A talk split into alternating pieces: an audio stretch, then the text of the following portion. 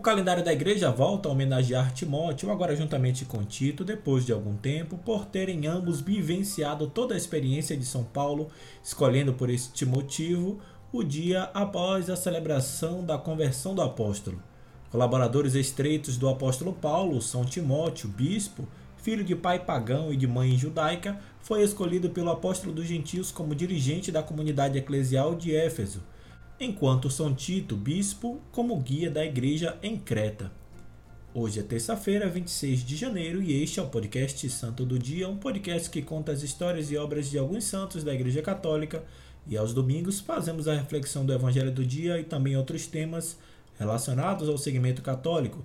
Disponível nos principais aplicativos de podcast, você pode assinar nestes tocadores e ser notificado sempre que houver novos episódios.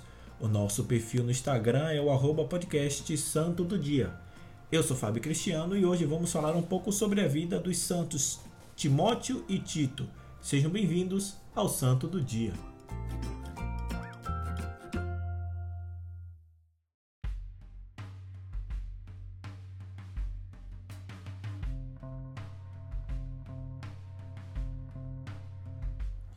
Um santo muito antigo, venerado há muitos e muitos séculos, morreu no ano 97. Timóteo era o braço direito do apóstolo Paulo, seu grande amigo e companheiro, sendo considerado ao lado do mestre como o primeiro e corajoso pregador do cristianismo.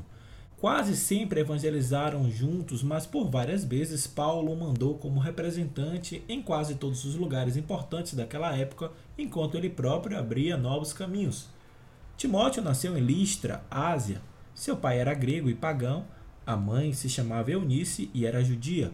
Foi educado dentro do judaísmo. Assim, quando o apóstolo Paulo esteve naquela cidade, tanto sua avó, mãe e ele próprio, então com 20 anos, se converteram. A partir daí, Timóteo decidiu que o seguiria e nunca mais se afastou do santo apóstolo. Fiel colaborador de Paulo, o acompanhou em suas viagens a Filipos, Tessalônica, Atenas, Corinto, Éfeso e Roma exceto quando ele o enviava para algumas missões nas igrejas que tinha fundado, com o objetivo de corrigir erros e manter a paz, como fez em Tessalônica com o seu aspecto de rapaz frágil. Porém, que ninguém despreze a tua jovem idade, lhe escreveu Paulo na primeira das duas cartas pessoais. E aos cristãos de Corinto o apresentou assim: Estou lhes mandando Timóteo, meu filho dileto e fiel no Senhor manterá em suas memórias os caminhos que lhes ensinei.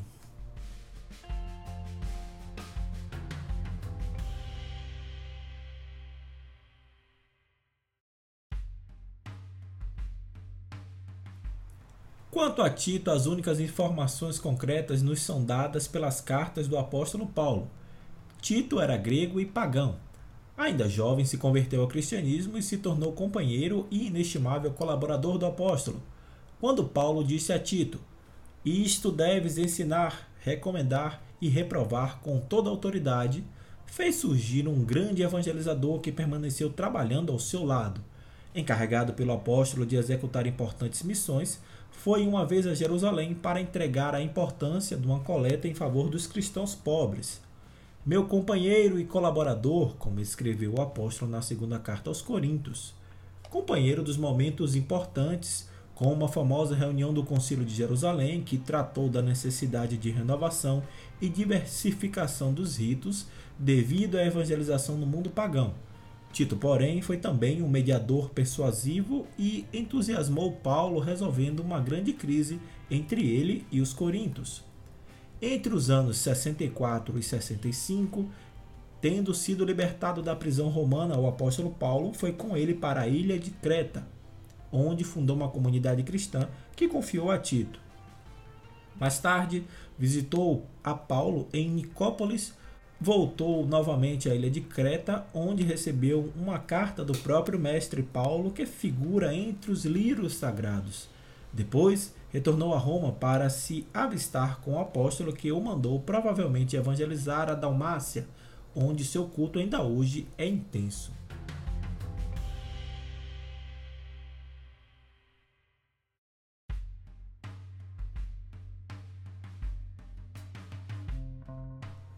Na Palestina, o apóstolo ficou preso durante dois anos e tudo indica que Timóteo foi seu companheiro nessa situação também.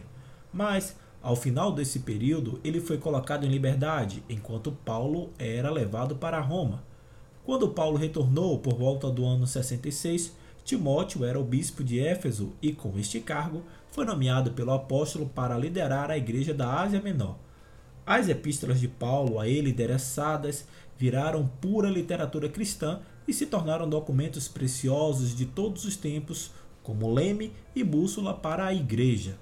Mas a sua morte nos ilustra muito bem o que era ser cristão e apóstolo naquela época. Durante uma grande festa onde era adorada a deusa Diana, Timóteo se colocou no centro dos pagãos e, tentando convertê-los, iniciou um severo discurso criticando e repreendendo o culto herege. Como resposta, os pagãos o mataram a pedradas e pauladas.